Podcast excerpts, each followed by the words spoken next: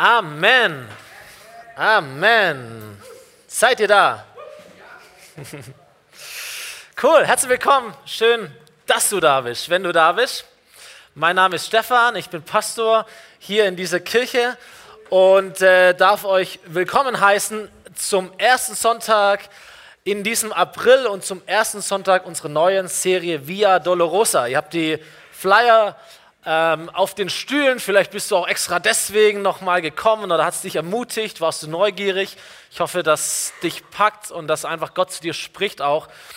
Und wir gehen zu auf Ostern in diesem Monat. Ostern ist unser großes Highlight innerhalb dieser Serie. Ähm, und ich glaube, der, der einzige Grund, warum es Ostern gibt in diesem Jahr, ist, dass Gott dir eine neue Chance gibt, Ostern zu erleben. So, ganz viele von uns, wir wissen, was an Ostern passiert. Es ist wie an Weihnachten. Äh, wir wissen all diese Dinge schon. Aber es gibt Ostern in diesem Jahr, damit du es nochmal neu erlebst, okay? Dass du es nochmal neu erlebst und dass du Menschen mitbringst oder mit hineinnimmst in dieses Ostergeschehen, das vor 2000 Jahren stattgefunden hat und immer noch mega viel Power hat, um das Leben heute zu verändern. Amen. So, Ostern findet statt. 19. April ist Karfreitag, da mache ich gerne Werbung dafür. Wir haben einen MC28 Gottesdienst um 18 Uhr, inklusive FOMI Kids. Ähm, MC28 werden wir nächste Woche ein bisschen lüften. Abonniere den Newsletter, da werden wir es vorab nochmal präsentieren. Aber es wird ein richtig guter Abend, du solltest unbedingt dabei sein. 19. April, 18 Uhr und ansonsten jeden Sonntag halb zehn, viertel zwölf. Schön, dass du da bist. Via Dolorosa ist eine Straße in Israel, ein, ein Weg in Jerusalem, ähm, 14 Stationen lang. Übersetzt heißt dieser Titel der Weg des Leidens. Und äh, man sagt, es ist der Weg, den Jesus gegangen ist von seiner Verhaftung bei Pontius Pilatus durch die Stadt raus auf einen Hügel außerhalb der Stadt. Äh, und der Hügel hieß und heißt Golgatha.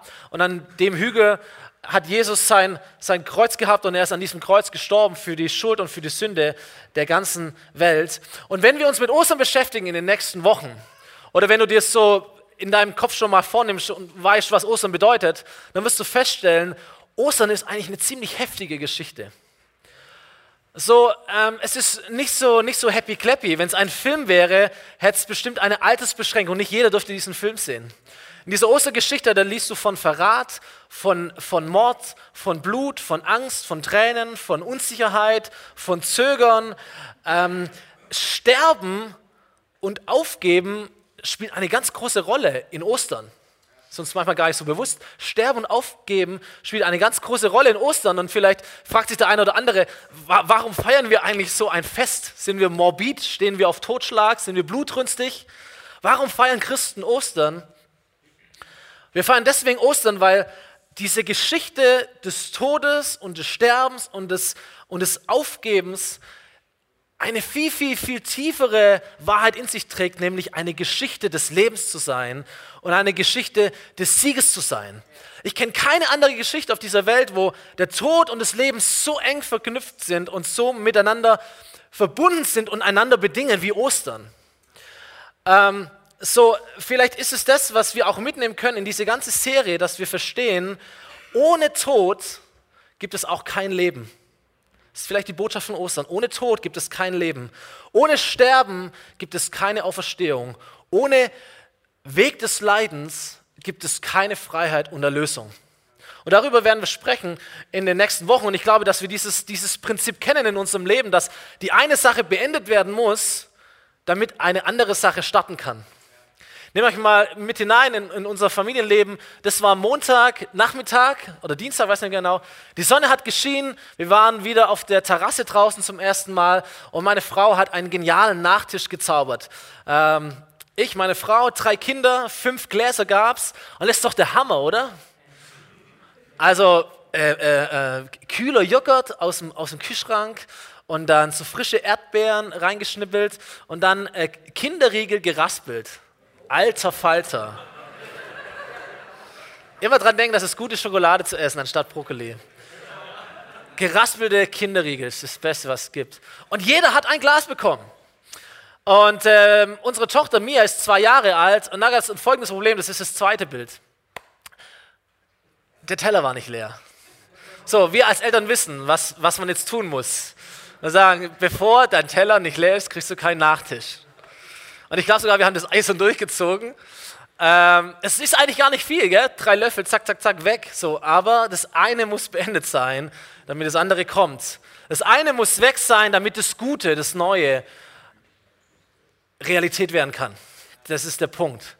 Jeder von uns erlebt das Glück des Lebens nur deswegen, weil deine Mama vor allem und deine Eltern bereit waren, die Leiden einer Schwangerschaft zu durchtragen. Ohne Leiden gibt es kein Glück. Jeder Fußballer, jeder Sportler, der einmal einen Siegespokal in, die, in, die, in den Himmel recken möchte, der das Glück eines Sieges erleben möchte, der muss auch bereit sein, die Leiden eines Trainings auf sich zu nehmen. Jeder Schüler, der, der, der gute Noten schreiben will, der einen vernünftigen Schulabschluss haben möchte, der muss das Leiden des Lernens durchleben, um es zu erfahren. Jeder, der eine Sommerfigur haben möchte, ja, der muss Brokkoli essen. So Ostern, Ostern ist zutiefst eine Geschichte des Lebens, eine Geschichte des Sieges. Ostern hat ein fantastisches Happy End. Das, was Jesus dir und mir an Ostern ermöglicht, ist das Beste, was es überhaupt gibt. Es ist ein Leben mit, mit Perspektive, mit Vision, mit Freiheit, ein Leben in Gottes Gegenwart. Aber dieses Happy End kommt nur zustande, weil Jesus bereit war, den Weg des Leidens zu gehen. Und vielleicht können wir das mitnehmen in diese Serie. Jedes Glück hat einen Preis, jeder Sieg hat einen Preis. Und auch das Gute und das Neue, was Ostern uns bringen kann, kommt nur dann zustande oder entfaltet seine Wirkung nur dann in unserem Leben, wenn wir bereit sind, etwas anderes zu beenden. Etwas anderes sterben zu lassen. Deswegen haben wir diesen Untertitel gewählt. Du musst sterben, um zu leben. Und wir werden es auf jeder Station dieser Via Dolorosa entdecken, dieses Prinzip. Erste Station, die wir heute anschauen, ist Jerusalem. Dieses Bild, Jerusalem, wir stehen auf dem Ölberg, schauen uns diese Stadt an. Und ähm, Jerusalem war und ist die, die Hauptstadt, zumindest aus religiöser Sicht, die Hauptstadt von Israel. Es war die Stadt der Könige. König David, König Salomo, all diese alttestamentlichen Herrscher, da war der Königspalast, da waren die Häuser. Es war nicht nur die Stadt des Königs, es war auch die Stadt des Königs aller Könige. Gottes Stadt. Gottes Herrlichkeit lag auf dieser Stadt, so sagt es der Prophet Hesekiel oder Gott sagt es. Meine Herrlichkeit habe ich auf diese Stadt gelegt. Da war der Tempel, das, was wir hier noch sehen, diese Tempelmauern. Da war der Tempel, da war Gottes Gegenwart, das war seine Stadt, der religiöse Mittelpunkt. Juden aus aller Welt oder aus allen Teilen des Landes sind voller Freude, voller Sehnsucht hingepilgert. Du kannst die, die Pilgerlieder in dem Buch der Psalme nachlesen, wie sie sich gefreut haben auf diesen Ort, weil da Gott war. Jerusalem. Wenn du Jesus anschaust, dann siehst du, wie, wie Jerusalem das Zentrum war seines Ringens um die Herzen der Menschen. Immer wieder war er dort, immer wieder hat er dort gepredigt, er hat geweint, er hat sich gefreut. Krasse Dinge sind in dieser Stadt passiert. Es war die letzte Stadt von Jesus. In dieser Stadt ist er getötet worden, in dieser Stadt ist er gestorben. Die Bibel erzählt uns, wenn Jesus eines Tages wiederkommt auf diese Erde, er kommt nach Jerusalem. Wir lesen in der Bibel, dass wenn wir als seine Kinder einmal im Himmel sein werden, da wird es eine Stadt geben und sie heißt das neue Jerusalem. Es ist die Stadt Gottes, es ist die Stadt, in der er ist. Jerusalem, ein Synonym für das ganze Volk Gottes. Du und ich, wir sind auch Jerusalem. Es ist unsere Stadt. Wir gehören zu dieser Stadt. So, wenn, wenn wir von Jerusalem heute sprechen, wir sprechen von mir, wir sprechen von dir. Wir sind Jerusalem. Und als diese letzten Tage von Jesus gekommen waren, so vor Ostern, vielleicht steht er hier an diesem Ölberg vor den Toren dieser Stadt, schaut hinunter mit seinen zwölf Jüngern um sich herum und er, er schickt sie los in diese Stadt hinein, den Ölberg runter in diese Stadt hinein und sagt, sucht einen Platz, sucht einen Raum, wo wir das Passafest feiern können. Das Passafest war äh, oder ist immer noch ein, ein jüdisches Fest. Man erinnert sich an eine Begebenheit, die ein paar Jahrtausende her war. Das Volk Israel war, war versklavt, war gefangen in einem Land namens Ägypten. Und Gott durchbricht diese Gefangenschaft und befreit sein Volk auf eine wahnsinnige Art und Weise. Und da gab es diesen, diesen Abend des Auszugs, den Abend der Befreiung. Und die Geschichte sagt uns, dass der Todesengel Gottes durch dieses ganze Land ging und jede Erstgeburt getötet hat. Es sei denn, der Engel war vor einer Tür, wo, wo das Blut eines fehlerlosen Lammes an den Türrahmen gestrichen war. An diesen Türen ist er vorübergegangen. So sehen wir, ohne, ohne Tod kein Leben. Ohne Sterben keine Auferstehung. Ohne Leiden keine Freiheit und kein Sieg. Das war schon impliziert in dieser Geschichte vor Jahrtausenden in Ägypten. So, und dieses Passafest hat man jedes Jahr gefeiert. Man hat die Familie zusammengerufen, es gab eine bestimmte Liturgie, Verse, Lieder, Gebete. Ähm, manche haben Fragen gestellt, Fragen wurden beantwortet und man hat bestimmte Sachen gegessen. Ungesäuertes Brot, bittere Kräuter und Lammfleisch, um sich daran zu erinnern, da ist ein, ein Lamm gestorben, damit wir frei sein können. Ohne Sterben keine Auferstehung, ohne Tod kein Leben. Und ich nehme euch mit hinein in diese Geschichte, wie es bei Jesus und seinen Jüngern war, Lukas 22. Wir werden die ganzen nächsten Wochen uns hauptsächlich in Lukas aufhalten, das ist unser Ausgangspunkt. Wenn du vorlesen möchtest, Lukas 22, 23, 24, das werden die Kapitel der nächsten Wochen sein. Ab Vers 14. Als es soweit war, also als sie in diesem Raum dann waren, dann nahmen Jesus und die Jünger miteinander am Tisch Platz. Und Jesus sagte, ich habe mich sehr danach gesehnt, dieses Passamal mit euch zu feiern bevor meine Via Dolorosa beginnt. Denn ich sage euch jetzt, ich werde es nicht wieder essen, bis es sich im Reich Gottes erfüllt. Dann nahm er einen Becher mit Wein und nachdem er Gott dafür gedankt hatte, sagte er, nehmt ihn und teilt ihn unter euch. Denn ich werde keinen Wein mehr trinken, bis das Reich Gottes gekommen ist. Dann nahm er ein Brot und nachdem er Gott dafür gedankt hatte, brach er es in Stücke und reichte es den Jüngern mit den Worten, dies ist mein Leib, der für euch gegeben wird tut das zur Erinnerung an mich. So was ist Jerusalem? Jerusalem ist der Ort, an dem die Hingabe und die Liebe, die Jesus für dich und für mich hat, sich am deutlichsten zeigt. Was passiert hier? Jesus ist mit seinen Jüngern zusammen und sie essen und er nimmt einen, einen Becher mit Wein. Und da ist ganz viel Predigt in dieser, in dieser Stelle, da ist ganz viel Symbolik dieses Wein, dieser Wein, diese rote Farbe des Weines. Und er sagt, das ist ein Zeichen meines Blutes. Ein paar Tage später wird er an einem, an einem Kreuz sterben und da ist wieder diese rote Flüssigkeit. Das ist kein Wein, es ist Blut.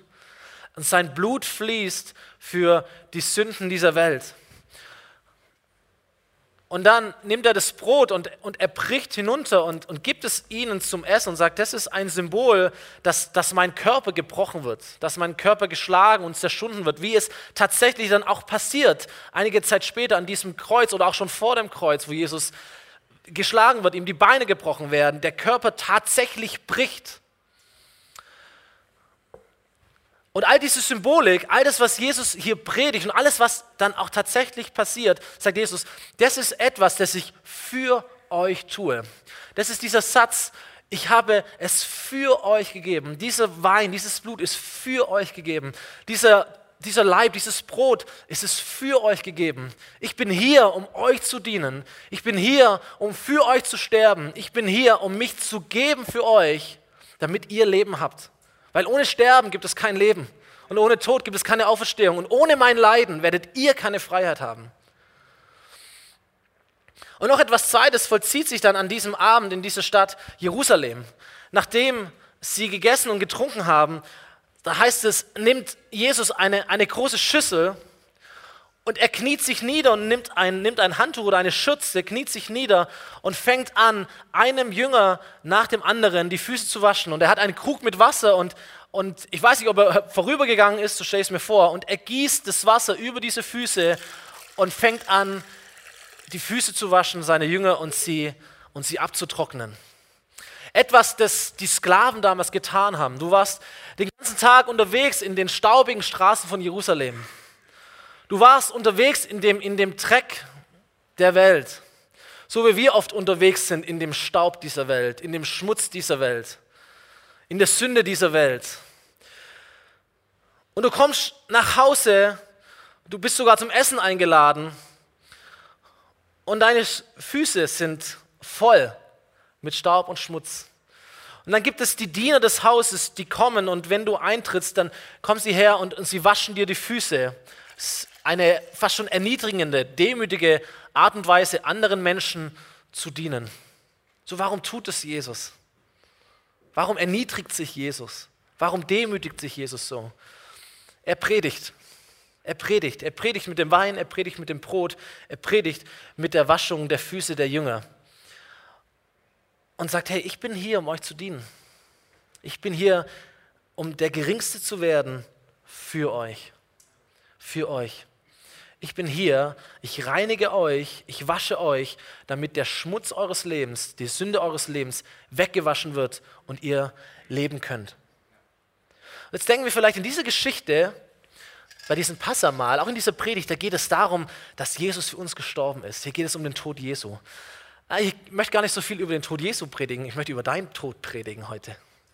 Und über dein und über mein Sterben. Ich glaube, in dieser Geschichte, da steckt nicht nur drin, dass Jesus stirbt, sondern da steckt auch drin, dass wir sterben.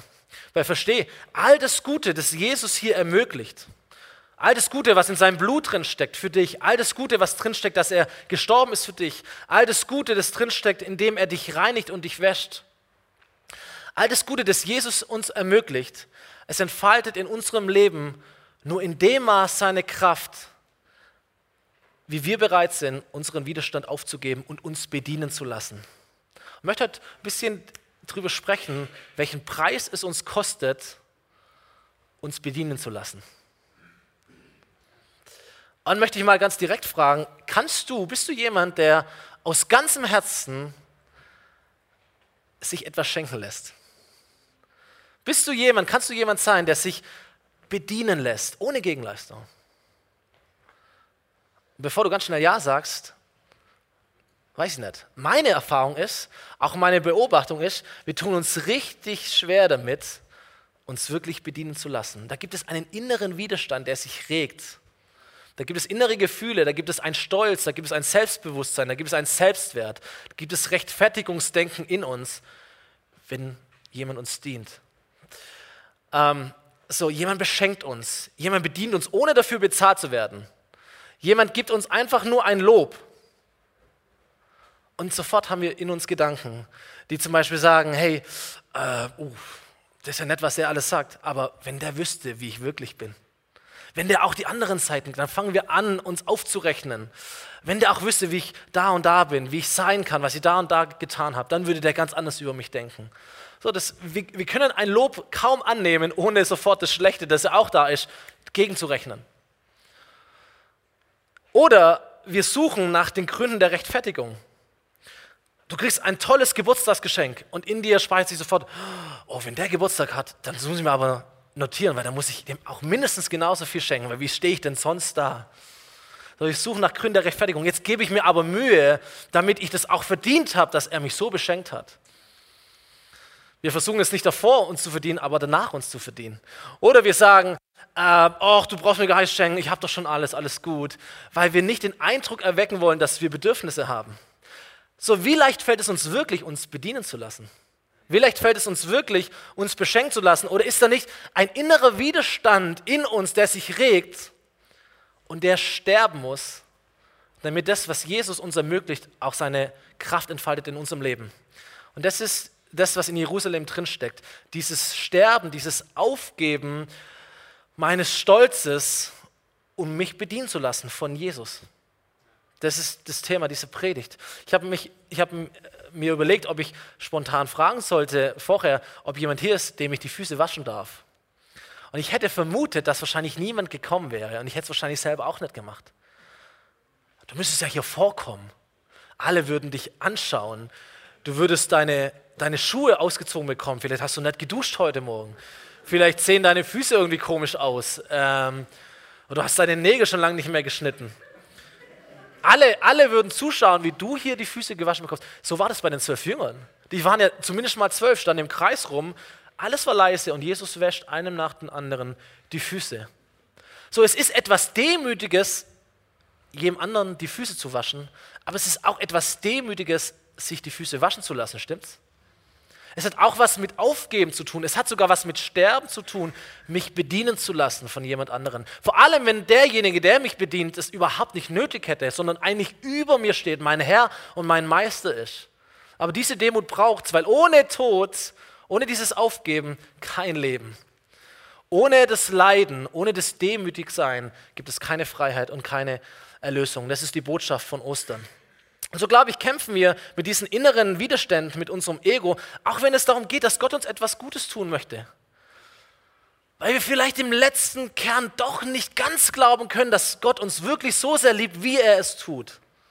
Und denken, irgendwann kommt das Aber, irgendwann kommt das Kleingedruckte, irgendwann kommt der Konter, irgendwann kommt die Erwartung Gottes. Weil wir vielleicht sagen, okay, wenn Jesus für mich gestorben ist, dann möchte ich nicht, dass dieser Tod umsonst ist. Und jetzt gebe ich mir so richtig Mühe, ein besserer Christ zu werden. Das ist genau dasselbe. Wir verdienen uns unsere Erlösung einfach nur hinterher. Kennt ihr das? Oh, wir, wir wollen jetzt, jetzt müssen wir aber Jesus beweisen, dass er nicht umsonst gestorben ist und dass es richtig war, für mich zu sterben. Als ob wir das schaffen könnten. Oder wir tun uns schwer mit der Vergebung, weil wir klar wissen, wenn mir wirklich etwas, wenn oder wenn Gott Vergebung für mich hat, dann muss es ja etwas in mir geben, das Vergebung braucht. Aber wer redet schon gern über seine Schwächen? Wer redet schon gern über seine Fehler? Wer redet schon gern über seine Sünden? Wer redet schon gern über den Schmutz an den Füßen? Da ist jemand, der dich waschen will, aber du musst ja dann auch zugeben, dass du dreckig bist. Wer macht das schon gern? Und so tun wir uns schwer damit. Wisst ihr, was das entscheidende Wort für mich bei diesem Passamal war? Das Wörtchen nehmt. Nehmt. So, hier ist alles bereit. Jetzt nimm. Nimm, teil aus, tu, mach was. So, Jesus hätte ja Brot und Wein austeilen können, wie er wollte, aber wenn du das nicht nimmst für dein Leben, dann ist es wirkungslos. Und Jesus kann mit der Schüssel hier stehen und mit dem Handtuch, aber wenn du dich nicht waschen lässt, wenn du deine Schuhe nicht ausziehst, dann bleibt es wirkungslos. Und Jesus kann tatsächlich umsonst an einem Kreuz gestorben sein, wenn sein Tod für dich keine Wirkung hat, wenn du es nicht annimmst. Wenn du es nicht in deinem Leben integrierst, wenn du es nicht auspackst, dieses Geschenk, es bleibt halt, aus, bleibt halt eingepackt. Und du gehst dran vorüber. Dann ist Jesus tatsächlich umsonst gestorben. So, Jesus wäscht einem Jünger nach dem anderen die Füße. Also gibt es eine Person, die auch diesen Stolz hat. Sein Name ist Petrus. Und als die Reihe an Petrus ist und, und Jesus schon anfängt zu schütten in diese Schüssel hinein, da kann es Petrus, da regt sich dieser Widerstand in ihm und es platzt aus ihm heraus und er sagt, Herr, warum willst du denn mir die Füße waschen? Und Jesus sagt zu ihm, du verstehst jetzt nicht, was ich tue, aber eines Tages wirst du es verstehen. Nein, protestierte Petrus, du sollst mir niemals die Füße waschen. Und Jesus erwiderte, wenn ich dich nicht wasche, gehörst du nicht zu mir. So, Petrus war ein stolzer Mann, eine Stolz, ein stolzer Mensch. Das, das war jemand, der, der hat schon so ein bisschen Karriere gemacht, der hatte auch Ideen, der hatte auch Pläne, das war, das war so ein Leitertyp, der, der ging auch mal mit dem Kopf durch die Wand. Immer der Erste, der was sagen muss. Und jetzt kommt jemand und wäscht ihm die Füße, muss ihn bedienen, ihm zeigen, was richtig ist. Er muss sich jetzt entblößen vor ihm. Und dann ist derjenige, der auch noch sein Meister, sein Herr. Es ging ihm völlig gegen das Denken. Und er kann es nicht glauben, kann es auch nicht annehmen, sondern er protestiert dagegen. Und was sagt Jesus zu ihm? Ich übersetze mal in meinen Worten. Er sagt zu ihm, Petrus, wenn du deinen Stolz nicht unter die Füße kriegst und wenn du nicht deinen Egoismus aufgibst und dein eigenes Wissen, was richtig ist, wenn du das nicht hingibst, wenn du es nicht sterben lässt, ey, dann verlieren wir beide uns. Dann gehörst du nicht zu mir, dann bist du nicht mehr oder bist du nicht einer von uns. Und hier ist unser Problem. Weil wir wollen zu Jesus gehören, aber wir tun uns schwer damit, uns zu demütigen vor ihm. Wir wollen Vergebung, aber wir tun uns schwer damit, Sünde zu bekennen.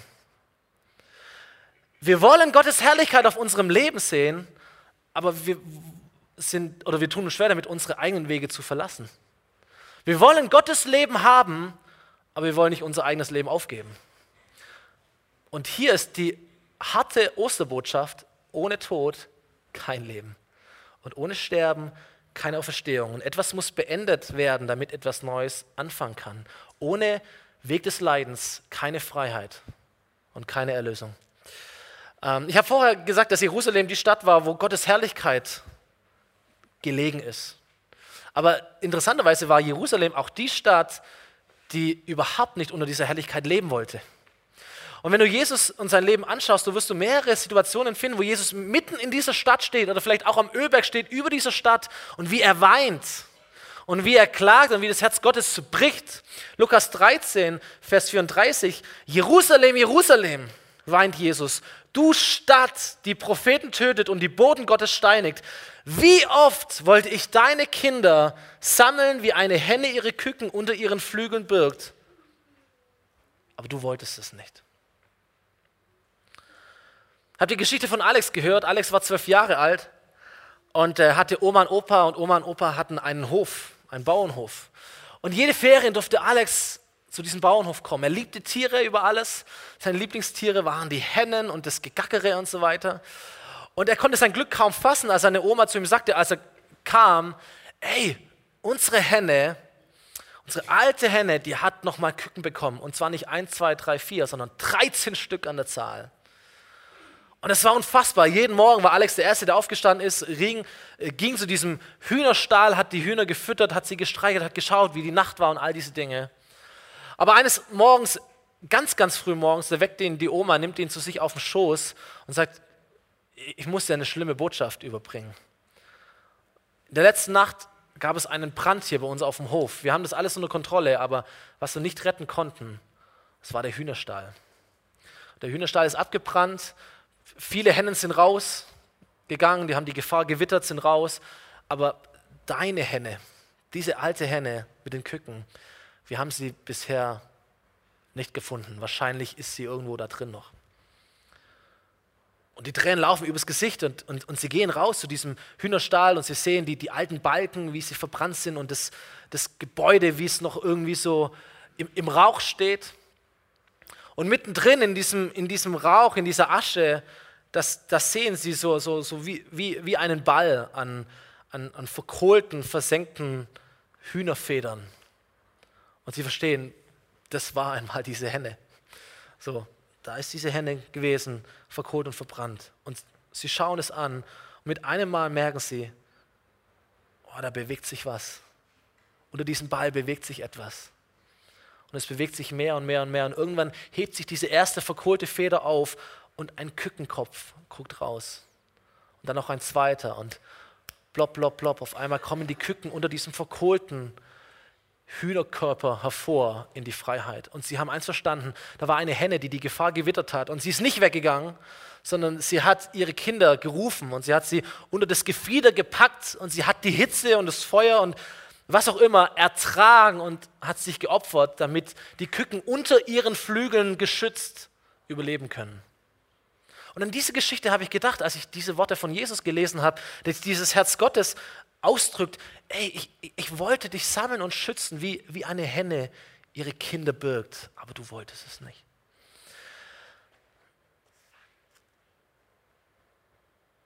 Jede gute Mutter möchte ihre Kinder beschützen.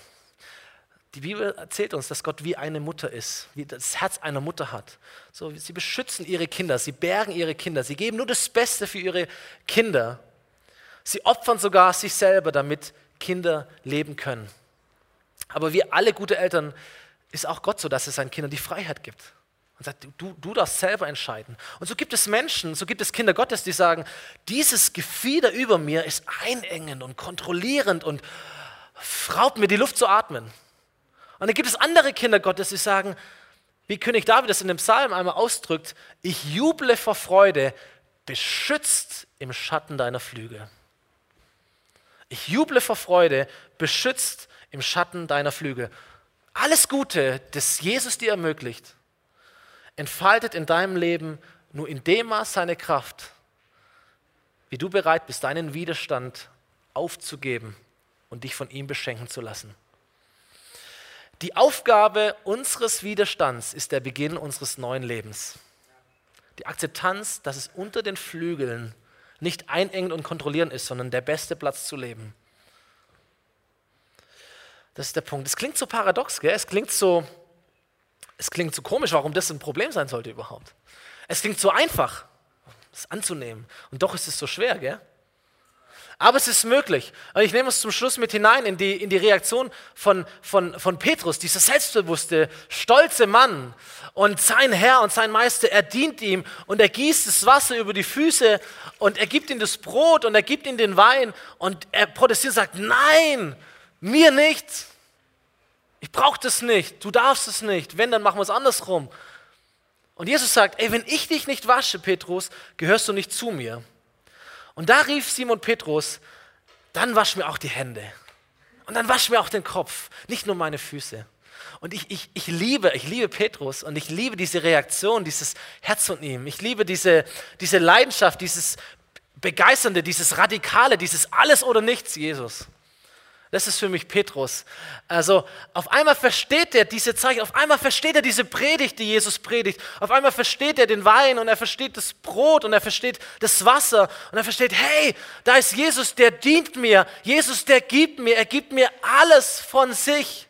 Und dann versteht Jesus das Motiv dahinter und dann sagt er, hey, wenn es so ist, Jesus, wenn du mir alles gibst, ey, dann her damit dann, dann trinke ich das Ding allein aus und ich esse auch das ganze Brot und die Schüssel kannst du über mir und den Kopf drüber werfen. Ich will gar nicht nur die Füße, gib mir auch die Hände und den Kopf, wasch mich, mach alles neu, Jesus. Das ist doch cool, oder? Das zu verstehen, zu sagen, ey, Jesus, wenn du mir dienst, dann bin ich mal so frech und egoistisch und nehme mir alles, was ich kriegen kann.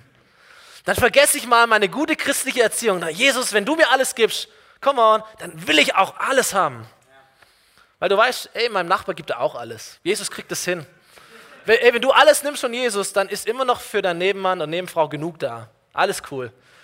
So ist Petrus. Hey, wasch mir nicht nur die Füße, wasch mir auch den Kopf, wasch mir auch die Hände, wasch alles. Gib mir alles von dir.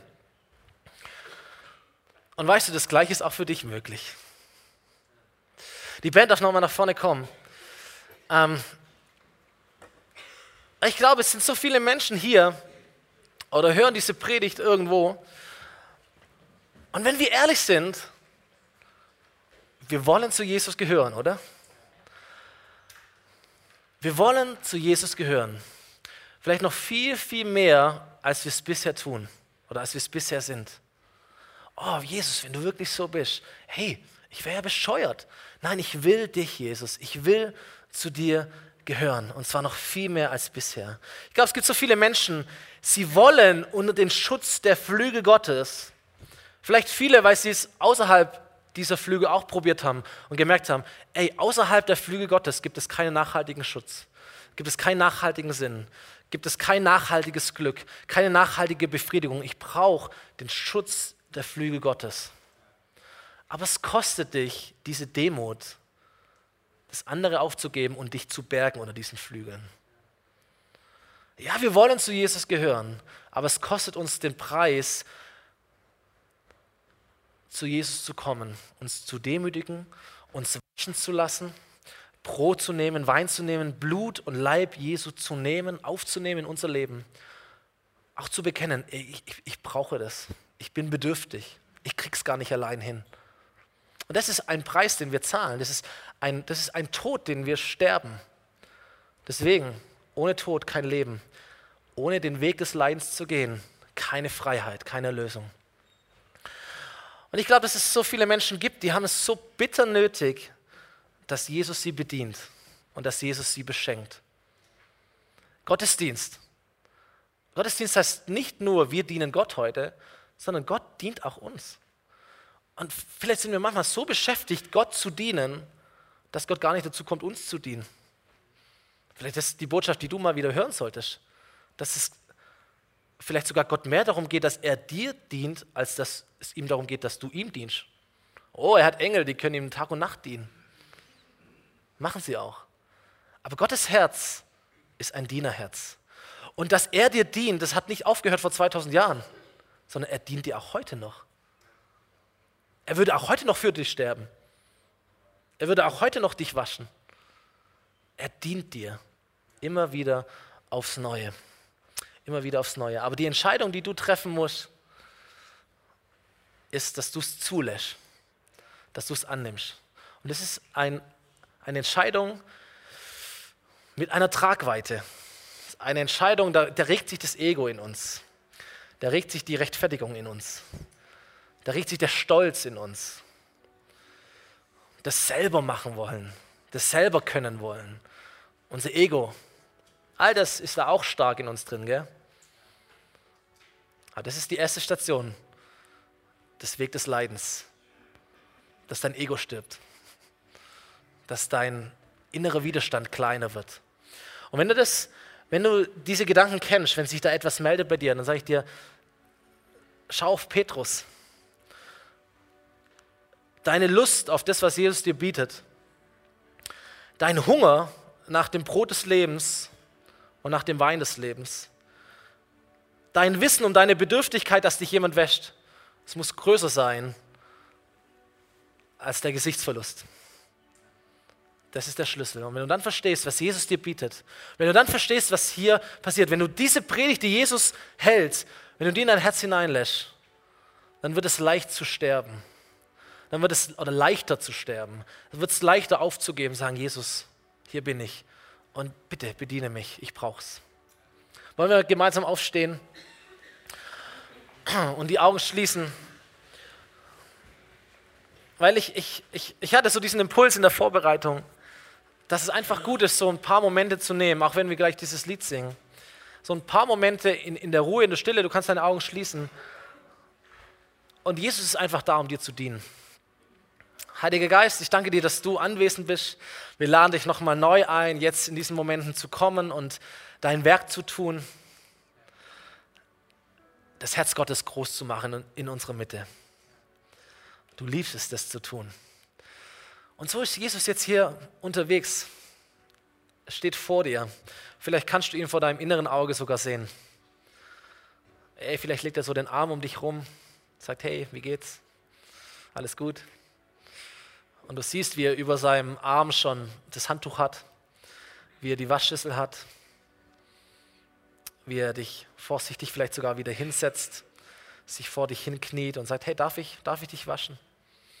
Jesus wird immer respektieren, die Grenzen, die du setzt.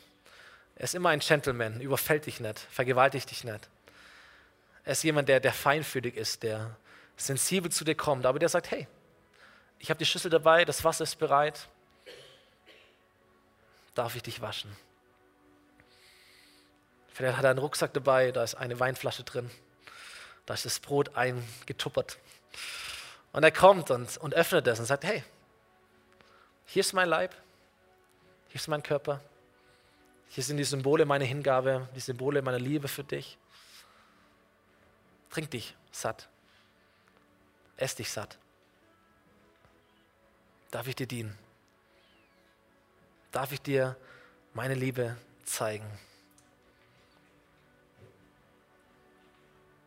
Vielleicht sagt Jesus auch zu dir, hey, ich war schon so lange auf der Suche nach dir schon so lange Ausschau gehalten nach dir. Ich kenne dich als Baby, ich kenne dich als Kind, ich kenne dich als Erwachsener. Heute ist eine neue Chance. Ich bin hier. Komm, gib auf. Gib diesen Kampf auf, den du nicht gewinnen kannst, und lass mich kämpfen für dich. Vielleicht begegnet Jesus dir als der Löwe. Vielleicht begegnet Jesus dir als das Lamm. Vielleicht sind Menschen hier, die mit Verlust kämpfen, die mit Trauer kämpfen. Und da glaube ich, ist Jesus jetzt hier und dient dir mit seinem Trost. Er dient dir mit seiner Gegenwart. Vielleicht sagt er auch gar nichts. Vielleicht sitzt er einfach nur neben dir und schweigt. Vielleicht betet Jesus gerade neben dir das Gebet, das du schon lange sprechen möchtest und es nicht über die Lippen kriegst. Vielleicht kannst du einfach nur deinen Kopf an die Schulter von Jesus lehnen und die Tränen fließen und alles ist gut. Vielleicht sagst du gar nichts, sondern du schaust einfach nur. Aber du lässt es geschehen. Du gibst auf. Du stirbst vielleicht sogar innerlich, damit Jesus dir dienen kann.